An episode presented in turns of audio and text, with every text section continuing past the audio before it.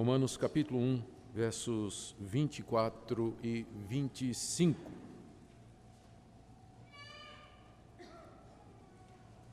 Por isso Deus entregou tais homens à imundícia pelas concupiscências de seu próprio coração, para desonrarem o seu corpo entre si.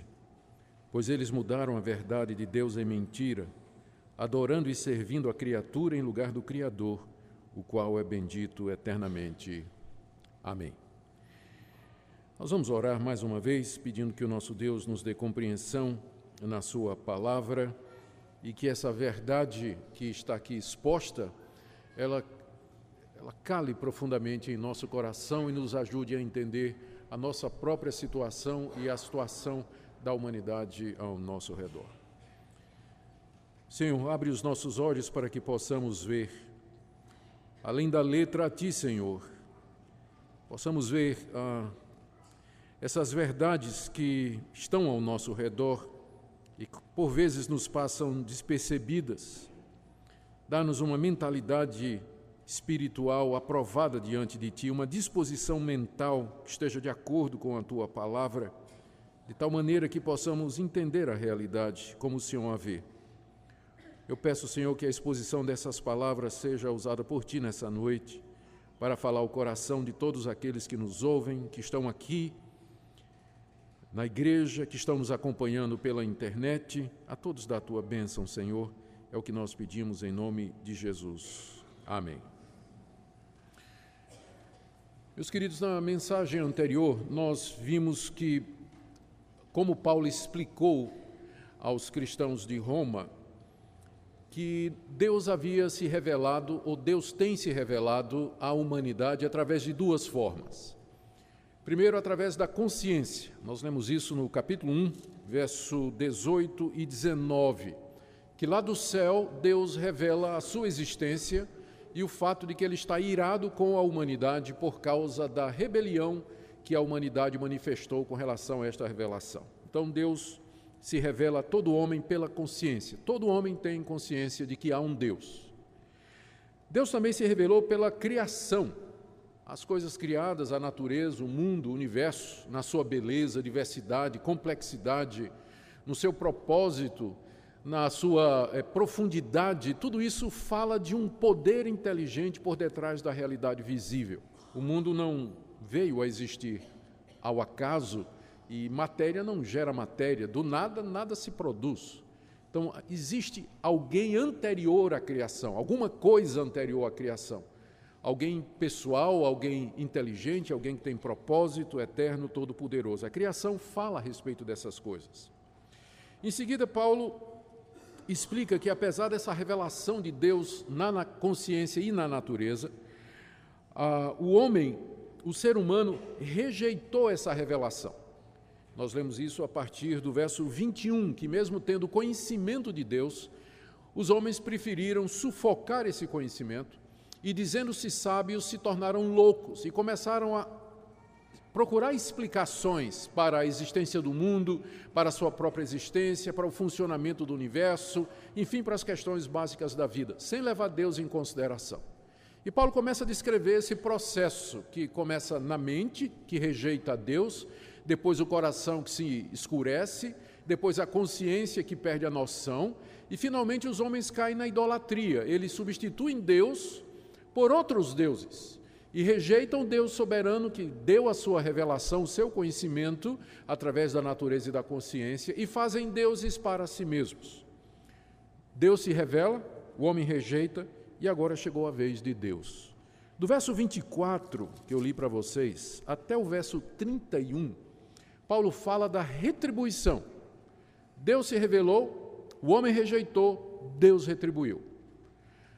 A retribuição de Deus, ela está marcada aqui pela repetição três vezes da expressão por isso Deus os entregou. Verso 24, por isso Deus entregou tais homens. Verso 26, por causa disso os entregou Deus a paixões infames. E verso 28, o próprio Deus os entregou a uma disposição mental reprovável. O que nós vamos começar a ver hoje à noite é exatamente isso que nós chamamos de retribuição, ou seja, Deus está dando o troco. Ele se revelou, a humanidade rejeitou e agora é a vez de Deus. O que é que Deus fez diante da rejeição da humanidade, diante da revelação que ele fez de si mesmo? E o que Paulo vai explicar aqui é que a reação de Deus foi entregar a humanidade aos desejos do seu coração. Foi abandonar a humanidade à corrupção da sua alma. Foi deixar que a humanidade recebesse aquilo que ela quer. Ela rejeitou a Deus e fez deuses para si. E Deus então diz: está bem, vai ser do jeito que vocês querem. E Deus então entrega a humanidade aos seus próprios desejos. Eu quero explicar esses dois versículos ah, com quatro ou cinco pontos aqui que podem ser tirados da passagem.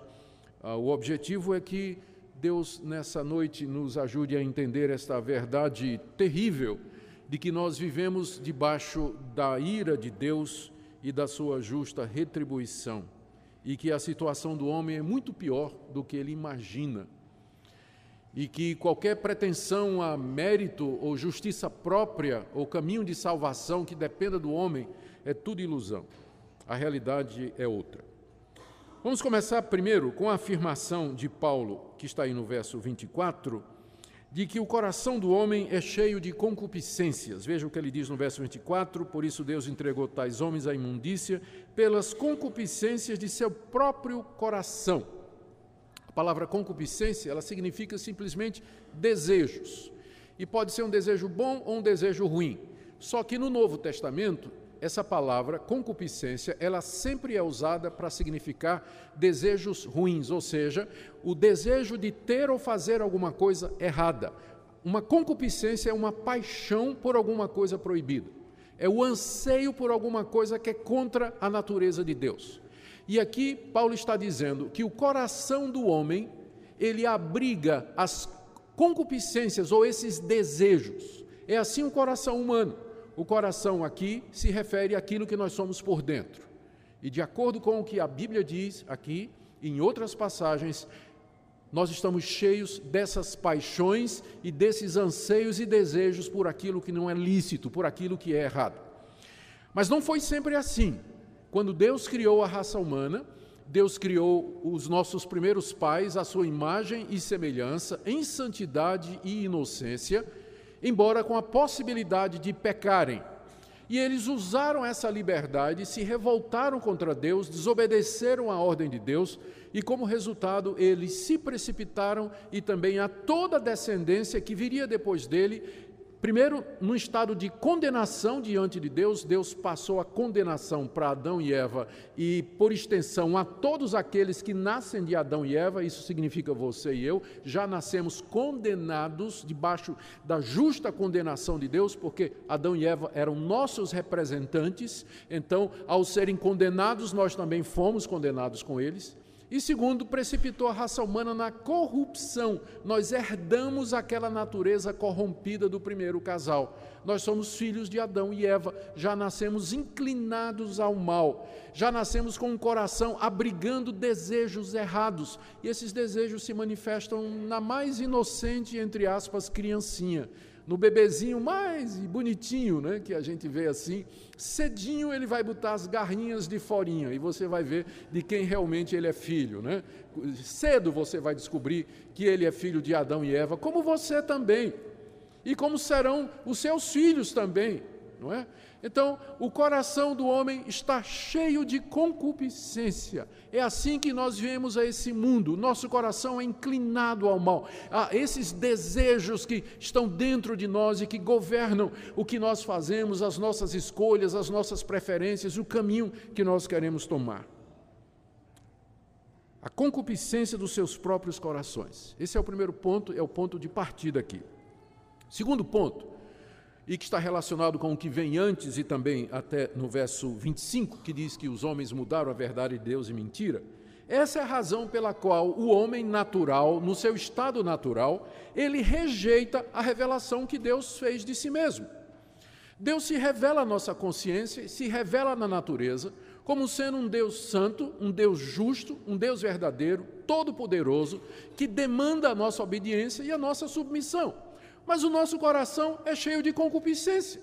Nós não queremos nos submeter a um Deus que vai nos condenar naquilo que nós gostamos. Eu não quero um Deus que vai ficar o tempo todo me dizendo: você não pode olhar para a mulher do seu próximo. Eu não quero um Deus que vai ficar o tempo todo dizendo: você tem que ser honesto, você tem que fazer as coisas tudo certinho. Eu não quero um Deus que vai ficar o tempo todo dizendo: você tem que perdoar os seus inimigos, você tem que amar sua sogra, você tem que gostar do seu vizinho. Ninguém quer um Deus desse. Então, a concupiscência do coração faz com que o homem rejeite o conhecimento de Deus desde o nascimento. Embora a glória de Deus brilhe ao nosso redor, na consciência e nas coisas criadas, o homem não quer saber de Deus. Ele rejeita essa revelação que Deus fez de si mesmo na consciência do homem e também em toda a criação. E não somente isso, pior do que isso, o homem muda o conhecimento de Deus. Ele muda. Veja o que Paulo diz, disse no verso 23: que os homens mudaram a glória do Deus incorruptível em semelhança da imagem de homem incorruptível. Deus se mostra na natureza como sendo diferente da criação. Ele é o Criador. Ele é incorruptível, quer dizer, ele não vai se corromper como nós. Nós vamos morrer, o nosso corpo vai para a sepultura e ele vai se decompor. Nós somos corruptíveis, né? o nosso corpo vai se decompor. Deus é incorruptível, ele não se decompõe, ele não se estraga, ele é eterno, ele sempre é o mesmo. Agora, os homens pegaram o conhecimento desse Deus e mudaram, verso 23, a glória desse Deus eterno e incorruptível em semelhança da imagem de homem incorruptível. Os homens preferiram adorar a si mesmos, preferiram adorar outros homens preferiram deuses feitos à sua imagem e semelhança. E o que é pior, não ficaram só no homem, não, foram baixando, ó, aves, quadrúpedes e répteis. Adoraram os seres irracionais também. Mudaram a glória de Deus. Então, essa concupiscência, essas trevas do coração, trazem não somente a rejeição de Deus, mas uma mudança, não é? Torceram o conhecimento de Deus. em vez de adorar a Deus, eles fizeram deuses para si. E não só isso. No verso 24, aliás, no verso 25, Paulo diz: Pois eles mudaram a verdade de Deus em mentira. A palavra mudar aqui, no verso 25, é diferente da palavra mudar no verso 23. Mudar no verso 23 significa mudar. Mas mudar no verso 25 é mais do que mudar, é travestir. Travestir significa você mudar a natureza de uma coisa e reapresentá-la vestida de outra. Daí vem o termo que nós conhecemos como travesti. Um homem que se veste de mulher, ou uma mulher que se veste de homem, faz cirurgia, faz operação. O termo vem desse verbo, que significa você mudar a natureza de uma coisa e apresentá-la como sendo outra. É isso que esse verbo significa aqui. Os homens travestiram a verdade de Deus em mentira. A que Paulo está se revelando? Uh, se referindo. Note que quando ele diz aqui em mentira, na língua original, quer dizer, e mudar a glória de Deus na mentira, tem um artigo definido, a mentira. A que mentira Paulo está se referindo? A idolatria. Essa é que é a mentira. Os homens tomaram Deus e travestiram Deus, reapresentaram Deus numa forma falsa. E que forma falsa é essa? Ídolos, imagens, imagens de homens imagens de animais, adoração do sol, da lua, da estrela, que a gente chama de fetichismo, né? adorar árvore, adorar rio, adorar montanha. Os homens mudaram e travestiram a glória de Deus e criaram, fizeram para si essas religiões. E por que, que eles fizeram isso? Bem, porque o homem fabrica deuses de acordo com a concupiscência do seu coração. Eles não querem Deus. O coração está cheio de concupiscência. Por isso que os deuses que eles inventaram, é só você estudar a mitologia grega, estudar os deuses do Egito, estudar os deuses de Roma, estudar os deuses do paganismo, é, das religiões orientais. Que deuses são estes? São, na verdade, homens com poderes sobre-humanos, mas com as paixões humanas. Deuses vingativos, deuses cruéis, deuses assassinos, deuses eh, vingativos, deuses que imorais, que se misturam com os homens e com as mulheres, e têm filhos, semideuses, é, deuses que ficam tramando guerras de poder para quem vai dominar o panteão é, do, de, desse, dessas divindades. são deuses feitos segundo a imaginação humana. Ninguém quer um Deus como Deus que se revela na consciência e na criação, porque nós teríamos que nos humilhar diante desse Deus e servi-lo. Na verdade, a escolha é entre você crer nesse Deus e se submeter a Ele, ou então você tomar o lugar dele e você mesmo declarar que você é Deus e aqueles que você diz que é Deus. Mas ou de um jeito ou de outro, o homem sempre estará ajoelhado diante do altar de algum Deus. Se não for do Deus verdadeiro, de um travesti desse Deus que ele mesmo inventou e ele criou. É isso que Paulo nos diz aqui. O que é que Deus fez então? Primeiro ponto, o coração do homem é corrompido e cheio de concupiscência. Segundo ponto, isso leva o homem a mudar a verdade de Deus e travestir Deus como se fossem imagens e ídolos que ele mesmo criou. Terceiro, Deus então entrega o homem ao seu próprio coração. Verso 24. Por isso, aponta para o verso anterior, que os homens mudaram a glória do Deus incorruptível, por isso, porque eles fizeram isso, Deus entregou tais homens à imundícia, pelas concupiscências do seu próprio coração, já expliquei isso, para desonrarem o seu corpo entre si. O que, que significa isso aqui? Que Deus entregou tais homens à imundícia. Entregar aqui significa abandonar o pecador ao poder do pecado em seu coração. A figura é mais ou menos essa: o coração está cheio de concupiscência, mas ninguém é tão ruim, ninguém é tão perverso, ninguém é tão imoral quanto poderia ser. Por quê? Porque Deus refreia. Como é que Deus refreia? Você nasceu num lar e desde, que desde cedo lhe ensinou princípios lhe ensinou a verdade. Você nasceu num país onde a polícia reprime a violência. Você nasceu num país onde existe lei, existe autoridade, você fica com medo de fazer determinadas coisas, porque você sabe que se você fizer, você vai preso, você vai pagar uma multa, você pode ser processado. Então, Deus, através das leis, dos governantes, da polícia, através da, do castigo, através da educação, através de bons exemplos. Você teve bons exemplos na sua vida, de gente séria, de gente boa, que foi bem sucedido, fazendo bem. Então Deus usa estas coisas para reprimir a corrupção do seu coração. Está lá, seu coração é tão ruim quanto de um estuprador, de um traficante de drogas, o meu também é cheio de concupiscência, mas por que, que eu não sou tão ruim quanto eles? Por que, que você não é tão ruim como eles? Porque Deus restringe o seu coração, Ele segura a corrupção do seu coração, Ele não deixa você ser tão corrupto quanto você pode ser. Por isso que o castigo de Deus para aqueles que o rejeitam é Deus tirar o pé do freio. É Deus simplesmente soltar o freio de mão. Abandonar aqui significa tirar as travas e deixar que o pecador vá até o fim no seu pecado. Significa permitir que o pecado vá até o fim, como um ato de julgamento. Deus faz isso não é porque ele desistiu da humanidade, mas é um ato de julgamento. O castigo para o pecado é mais pecado ainda. O castigo para o pecado é mais pecado ainda. Por quê? Pense numa conta bancária. Você fica devendo todo mês. Aí vai aumentando o juro, não é isso? O banco não cobra. Cobra, mas não executa. Aí todo mês vai, vai aumentando, vai aumentando, vai aumentando, até chegar o dia do juízo no banco, né? Que você vai ter que resolver aquilo ali. É mais ou menos isso. Deus diz assim: é isso que você quer? É assim que você quer viver? Você me rejeita e quer seguir os seus caminhos segundo os seus deuses? Tudo bem, vá seguindo o seu caminho. Mas eu estou anotando aqui.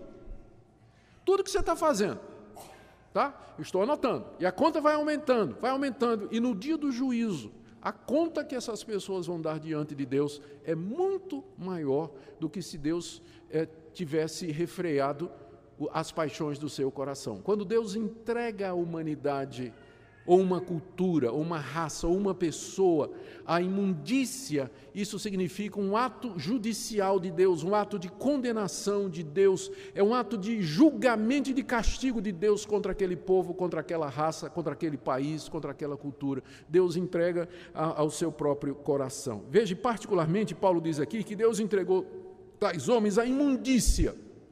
Imundícia é uma palavra grega que significa imoralidade sexual. Note que ela já existe no coração do homem.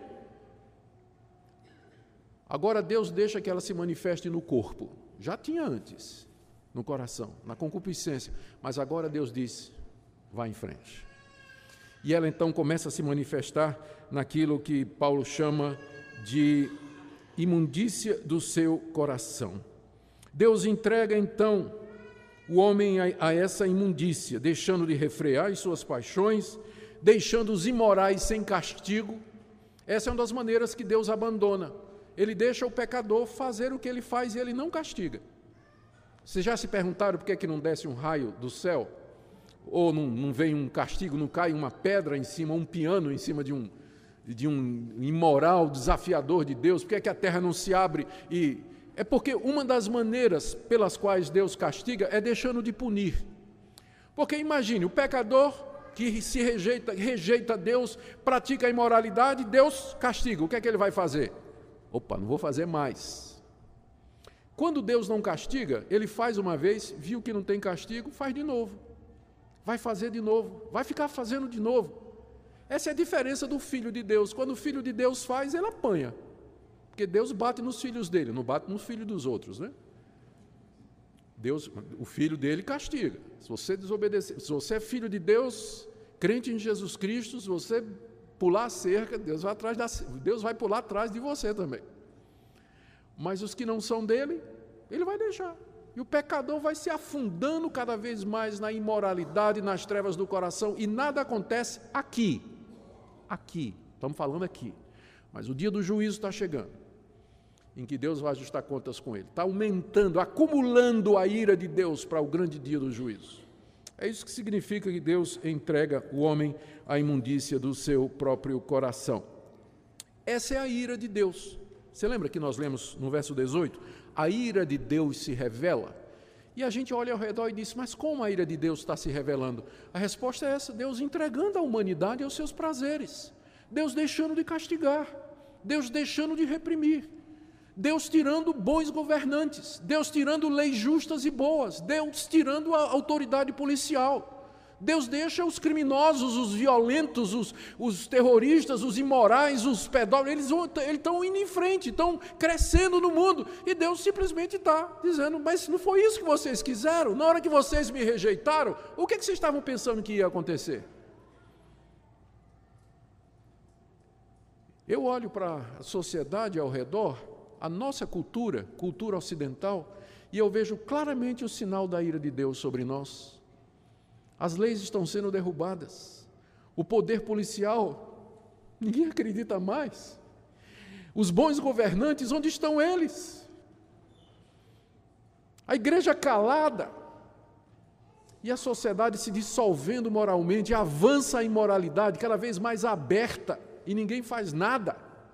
Ninguém consegue reagir. O que é isso senão o sinal da ira de Deus sobre a nossa civilização? ela está caminhando para o fim. Ela está caminhando para o fim. E isso bem diante dos nossos olhos. Bem diante dos nossos olhos. Nós estamos vivendo esse período triste da nossa história. Deus.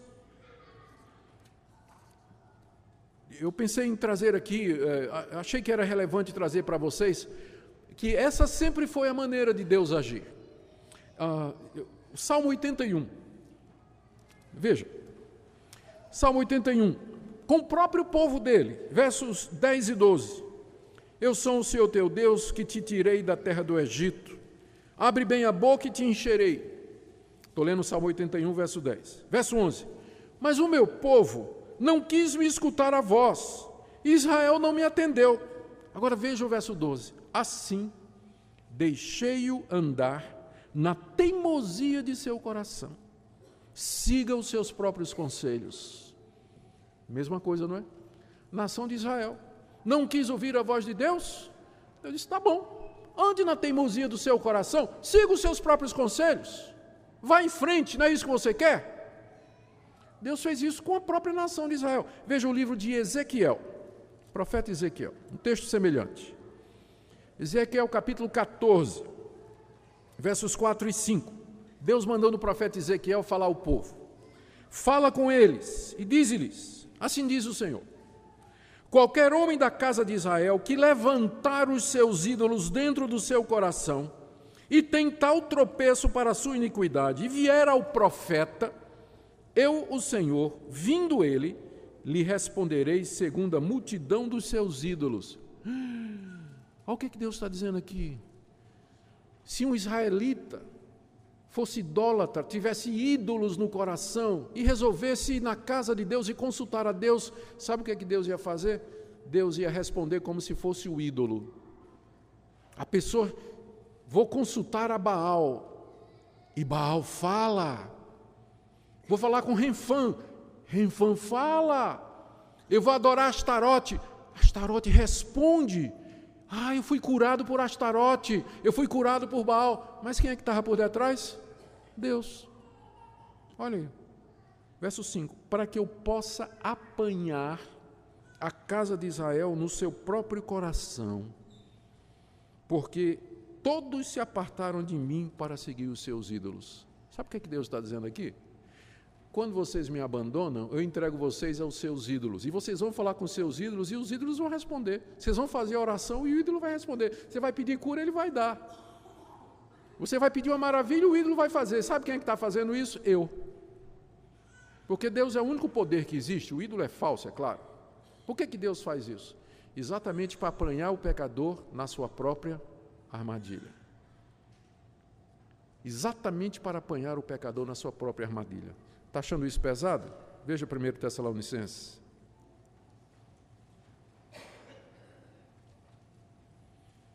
Na verdade, segunda. Carta de Paulo aos Tessalonicenses, capítulo 2, verso 9. Ora, o aparecimento do iníquo, o iníquo aqui é o anticristo, é segundo a eficácia de Satanás com todo o poder e sinais e prodígios da mentira com todo o engano de injustiça aos que perecem, porque não acolheram o amor da verdade para serem salvos. Deus, no seu amor, mandou a verdade, mas eles não acolheram. Agora veja o verso 11. É por esse motivo, pois, que Deus lhes manda, Deus lhes manda a operação do erro para darem crédito à mentira. Não quis ouvir o profeta? Não quis ouvir a palavra de Deus, Deus manda o falso profeta. E aqueles que não quiseram a verdade vão ouvir a mentira e vão crer na mentira.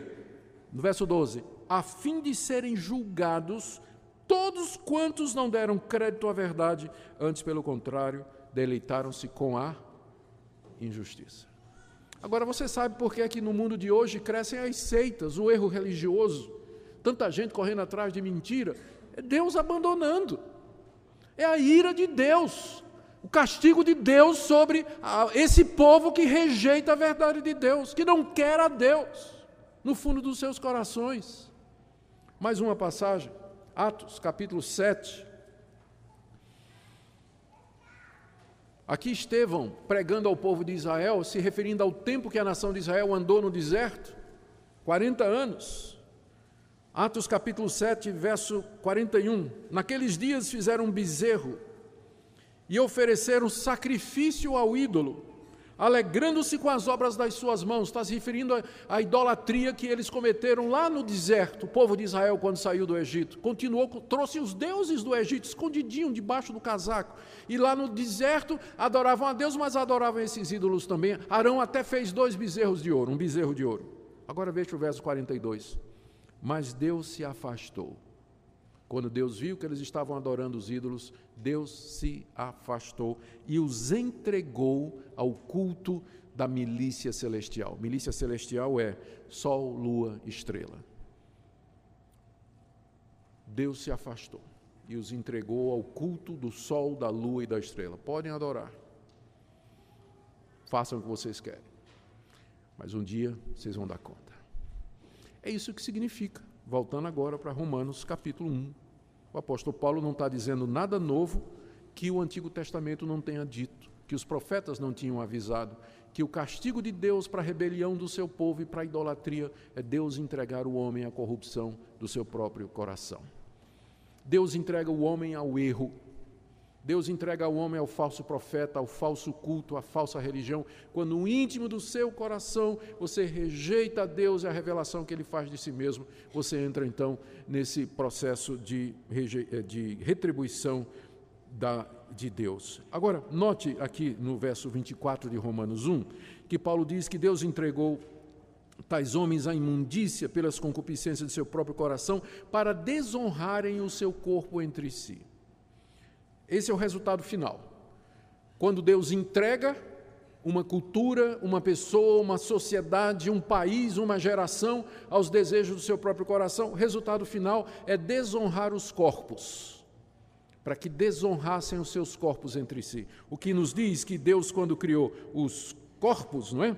Deus, quando criou os nossos corpos, é, esses corpos foram criados é, para é, um fim honroso. E a Bíblia é muito clara quando fala especialmente nas relações sexuais. Deus criou um homem e uma mulher, ele não criou um homem e um homem, uma mulher e uma mulher, ele não criou dois homens e uma mulher, ou duas mulheres ou, e, e um homem, ele criou um homem e uma mulher e os uniu em casamento. Ou seja, o propósito do meu corpo, pensando na área sexual, é que eu tenha relações heterossexuais monogâmicas no casamento. Desonrar o corpo é fazer qualquer coisa fora disso. Fornicação, que é o sexo entre pessoas solteiras, fornicação. Adultério, que é sexo em que uma pessoa casada está envolvida, que não é seu cônjuge. Prostituição, quando isso envolve dinheiro. Ou relações é, homoafetivas ou homossexualidade. São distorções desse projeto original de Deus. E é isso que acontece quando Deus entrega uma sociedade, um indivíduo e uma geração aos desejos do seu coração. Vai caminhando até finalmente desonrar o seu corpo entre si. Agora, imagine ao ler essas palavras que Paulo vivia na época de Roma. A sociedade mais dissoluta da época. Dos 15 imperadores de Roma, 14 praticavam a homossexualidade. Ter concubina, a prostituição, meninos de programa, isso era comum para o cidadão romano. Era aceitável. Na Grécia nem se fala.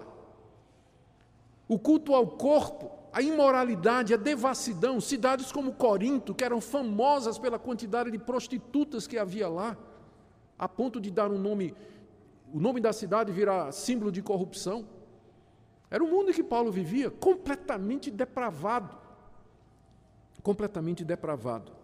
Quando Deus retira o freio, a humanidade se lança mais e mais na imoralidade sexual para desonrar os seus corpos entre si. E veja a justiça e a ironia de Deus. Vocês me desonraram.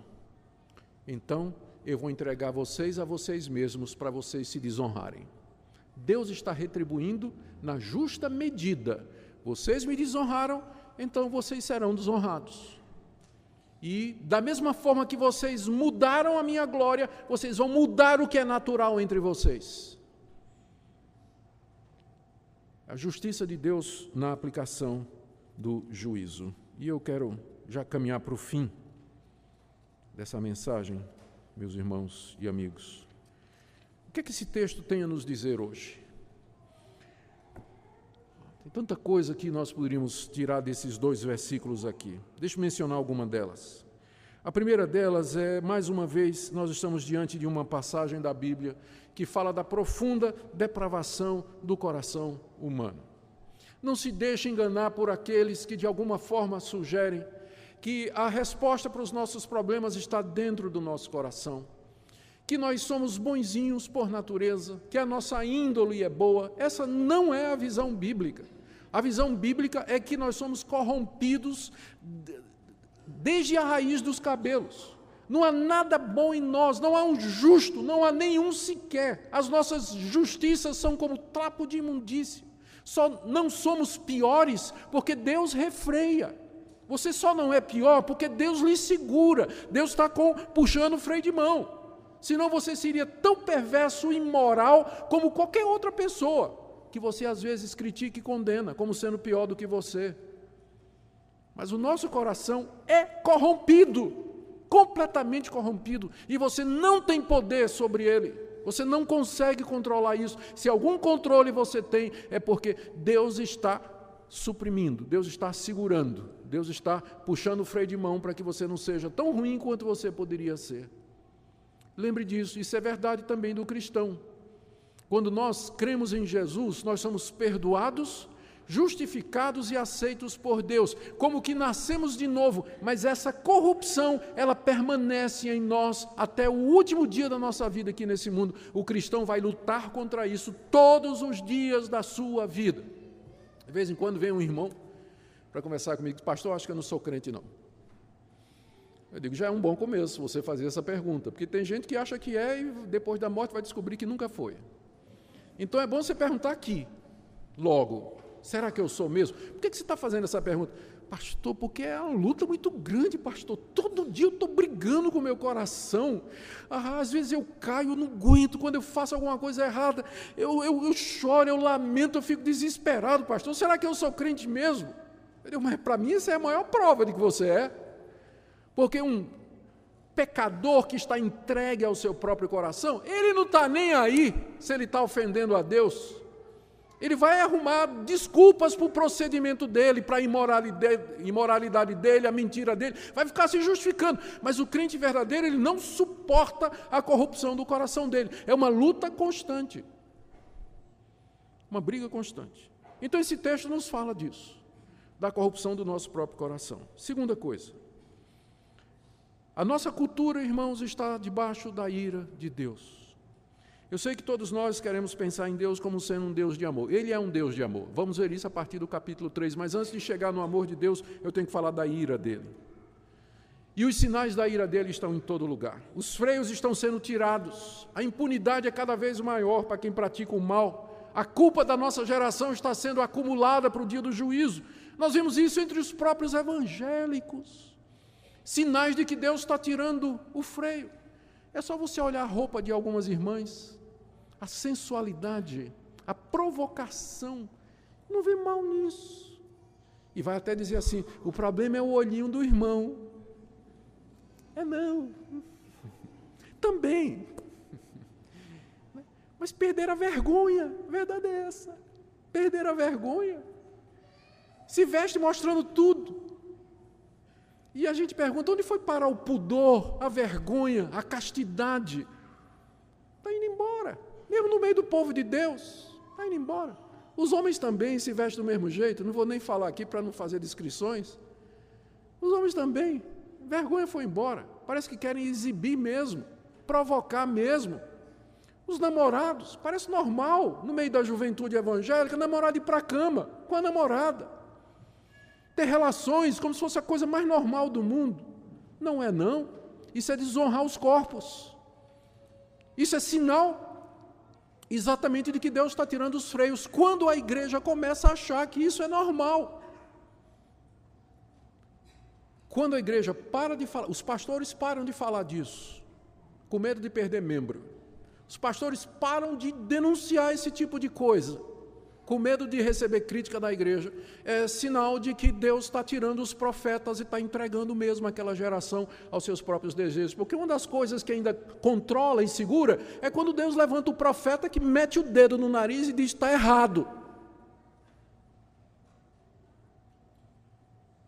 E eu estou dizendo que está errado. E vem adultério, flertar com a mulher dos outros, pornografia. O pessoal consome como se fosse uma coisa natural. E parece que não se preocupa com isso, isso corre solto no meio evangélico. Poucos há que levantam a voz e falam. Eu vejo esses sinais da ira de Deus ao nosso redor. Eu vejo sim. E peço que Deus tenha misericórdia, primeiro, da minha própria vida, que eu sou um pecador não diferente dos outros, e através de mim de outras pessoas também. Terceira coisa que esse texto tem a nos dizer hoje: Somente o próprio Deus pode nos salvar dessa situação.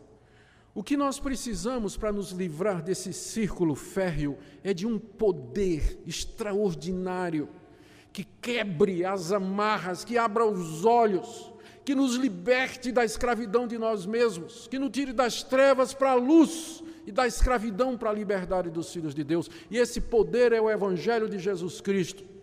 Esse poder não é humano.